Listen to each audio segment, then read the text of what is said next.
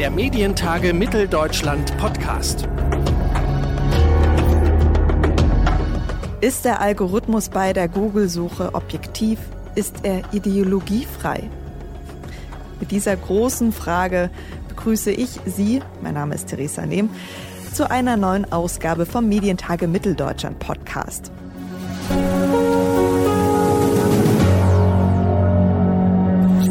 1. März hatte die EU erneut Google eine Millionenstrafe aufgebrummt. Sie erinnern sich vielleicht.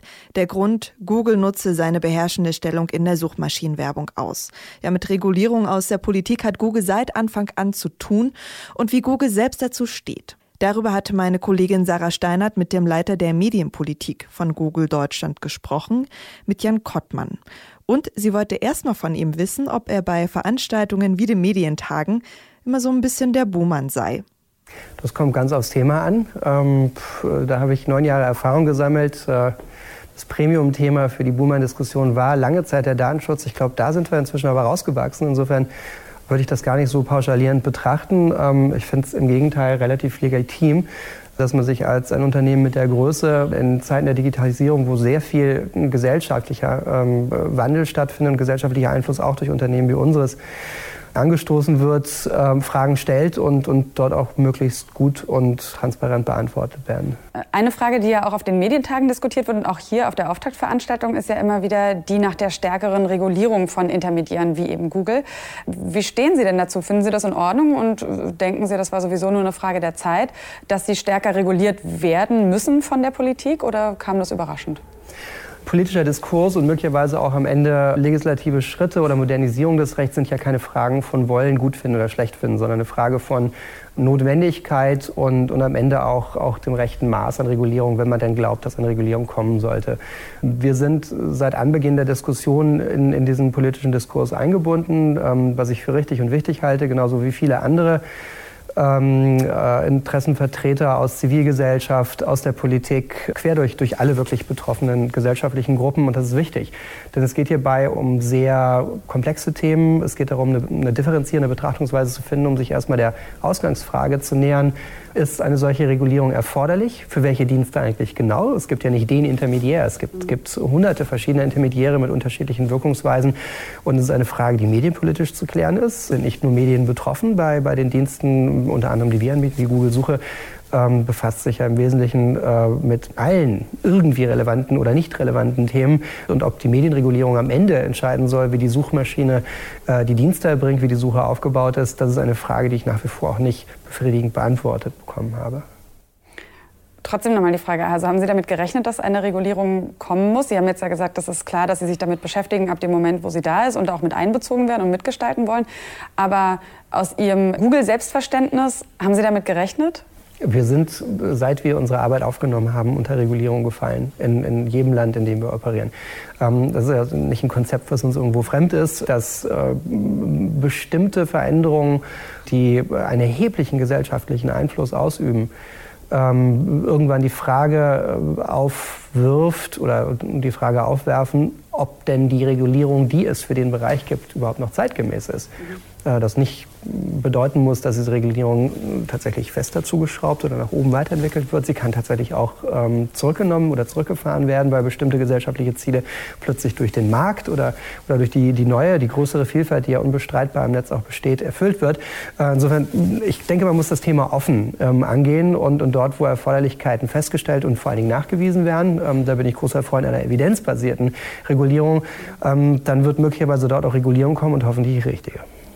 Die Google-Suche soll ja möglichst objektiv sein, aber es gibt ja trotzdem gewisse Ergebnisse, die präferiert werden, die mir vielleicht auch häufiger angezeigt werden, wenn ich vorher schon gewisse andere Dinge gesucht habe. Da kann man ja auch so ein bisschen diesen Agenda-Vorwurf machen. Es sei denn, Sie sagen, der Algorithmus, der ist da nicht zu überlisten, der ist komplett ideologiefrei. Ist er das? Der Algorithmus ist selbstverständlich komplett ideologiefrei. Und das, das, hat, äh, das hat ganz handfeste Gründe der Informatik und ganz handfeste Gründe, wie wir uns das Produkt der Google-Suche vorstellen, aber noch viel mehr, wie sich der Nutzer die, die Suche vorstellt. Was ist eine gute Suche? Eine gute Suche ist eine Suche, äh, in der Sie eine spezifische Frage zu jedwegem Thema eingeben können und die Suche Ihnen Suchergebnisse, also Referenzen auf bestimmte Quellen, die im Internet verfügbar sind, auswirft, die ihre Frage möglichst gut beantworten können. Es geht um Relevanz. Ja? Und Relevanz hat mit Agenda nichts zu tun. Es mag sein, dass es in der Vergangenheit Suchmaschinen gegeben haben, die, die ihre Agenda vielleicht mit kommerziellen Interessen verbunden haben. Diese Suchmaschinen existieren aus gutem Grund nicht mehr, weil die Ergebnisse schlecht waren. Insofern ist es ein eisernes Prinzip bei uns in der Google-Suchmaschine, dass wir keine kommerziellen Einflüsse auf die organischen Suchergebnisse, das sind die Suchergebnisse, die Sie in der Mitte sehen, neben der angezeigten Werbung, ähm, geben darf, weil ansonsten die Qualität der Suchergebnisse nicht die sein wird, die wir uns äh, in, in, in unserer tatsächlich Zielsetzung für die Suche auch ins Fahrtenbuch geschrieben haben. Aber Sie gehen jetzt schon auf sowas ein wie zum Beispiel Fake News. Also Sie, da, da, gab es ja schon Bestrebungen, dass Klar, weniger Fake, Fake News auftauchen. Fake News ähm, ist, ist kein Massenphänomen in der Suche gewesen. Fake News finden Sie in sicherlich anderen Medien, vielleicht mehr in sozialen Medien häufiger. Gleichwohl hatten wir einzelne Fälle und auch prominente Fälle. Das sind Fälle, denen gehen wir weniger ideologisch nach, sondern das sind Probleme der Informatik. Denn wenn Desinformation als relevanter oder relevantester Treffer in der Suche angezeigt wird, äh, dann äh, ist das Ergebnis nicht relevant, dann haben wir unseren Job nicht gut gemacht. Und das äh, hat ziemlich schnell auch dazu geführt, dass sich die Menschen, die die Produktverantwortlichkeit für die Suche haben, Gedanken darüber machen mussten, wie können wir solche falschen, solche schlechten Ergebnisse idealerweise vermeiden. Das kann man auf zwei ähm, Arten und Weisen machen. Die eine ist, man, man definiert endlich einen Begriff der Fake News. Diese Definition gibt es auch wahrscheinlich zu Recht nicht. Das ist viel zu komplex. Und versucht das zu eliminieren. Das ist aber sehr, sehr schwierig. Oder man schaut halt, dass man gute Ergebnisse von zuverlässigen Quellen äh, technisch identifizieren kann und dann auf jeden Fall in einer Art und Weise jedenfalls äh, zugänglich macht. Und was sind dann zuverlässige Quellen? Wir nennen das ähm, autoritative Quellen. Und da befragen wir ausgebildete Nutzergruppen beispielsweise, die, die der Nutzer als eine, eine zuverlässige Nachrichtenquelle beispielsweise betrachtet, in einer ganzen Vielzahl von, von Faktoren. Äh, und diese Quellen kann man eingrenzen, da gibt es auch gar nicht so, so viele von, aber wir versuchen diese ganze Vielfalt darzustellen und können sie dann kontrastieren mit den schwierigen, möglicherweise schlechteren Nachrichtenquellen und, und versuchen so jedenfalls im Rahmen der Möglichkeiten, die eine Seite mit Antworten bietet, dem Nutzer ein möglichst vielfältiges Bild zu bieten, dass wir äh, gleichwohl die Breite der Informationen darstellen, auf der anderen Seite auch keinen Raum für, für Fake News und, und tatsächlich Propaganda bieten. Sie kommen ja auch von RTL, also Sie haben früher mal bei RTL gearbeitet und Ihre Kollegen, also Ihre alten Kollegen quasi fordern ja, dass für Intermediäre, soziale Netzwerke und so weiter und so fort quasi die gleichen Regeln eigentlich gelten sollten, ähm, wie für Sie selbst auch. Also die klassischen Medien, sage ich mal, haben, müssen sich um Jugendschutz und solche Sachen Gedanken machen. Finden Sie das gerechtfertigt und glauben Sie das nicht auch, dass für alle die gleichen Regeln gelten sollten? Ähm, wir machen uns um Jugendschutz Gedanken und wir sind äh, auch unter die, die entsprechende Jugendschutzregulierung ähm, sowieso einzuordnen, dort wo sie auf die Dienste, die wir anbieten, anwendbar sind. Jetzt gibt es natürlich äh, ganz, ganz klare und, und äh, auch profunde Unterschiede zwischen ähm, einem TV-Unternehmen. Fernsehunternehmen sind in Europa, sind in Deutschland zu Recht hoch reguliert weil sie tatsächlich Medien machen, redaktionell ausgesucht mit hoher Suggestivkraft. Äh, eine Suchmaschine, die ein reiner Referenzdienst ist, ähm, hat einen ganz anderen oder hat eine ganz andere Rolle in diesem Zusammenspiel zwischen Medien, Nutzern und Meinungsbildung. Und insofern kann man nicht pauschal sagen, äh, das muss jetzt alles gleich reguliert werden. Wir reden hier von ganz unterschiedlichen Wirkungsweisen. Insofern halte ich diese Haltung für völlig verfehlt. Der Uber-Vorstandschef hat ja neulich an die Tech-Branche appelliert und gefordert, dass sich Unternehmen in, im Tech-Bereich gesellschaftlich verantwortungsvoller verhalten sollten oder sich eben alternativ auf mehr Regulierung einstellen müssten. Prallt der Vorwurf an ihn ab oder können Sie nachvollziehen, was er damit gemeint hat?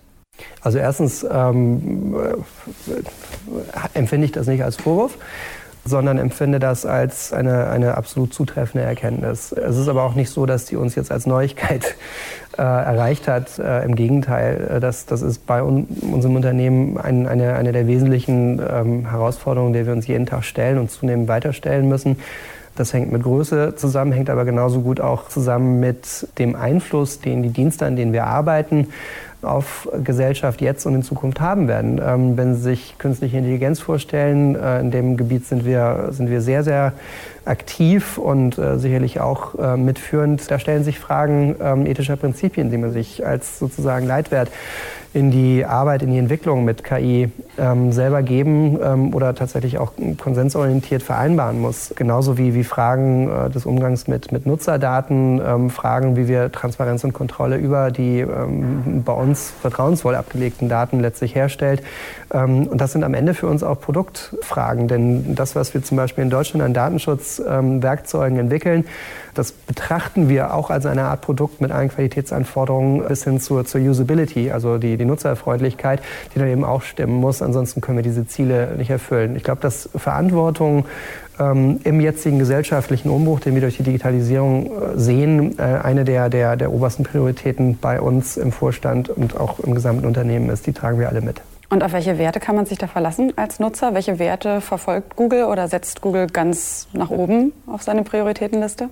Google ist ja, ich weiß nicht, ob das Fluch oder Segen ist, äh, ist ja nicht nur ein profitorientiertes und, und hochprofitables Unternehmen. Geld verdienen äh, macht tatsächlich eine Zielsetzung aus im Unternehmen. Auf der anderen Seite ist sie immer noch sehr stark durch die Gründer ähm, idealistisch geprägt. Das drückt sich einerseits in der Arbeitskultur aus, die wir leben, äh, in, der, in der Partizipation, die die Mitarbeiter im, im täglichen Miteinander, aber auch in der ähm, in der ethischen Bewertung von Produktentscheidungen letztlich eingeräumt wird. Und äh, diese Werte spielen auch, abgesehen von dem Grundwert, die Informationen der Welt ähm, zu organisieren und, und, und auffindbar zu machen, ähm, eine sehr, sehr große Rolle.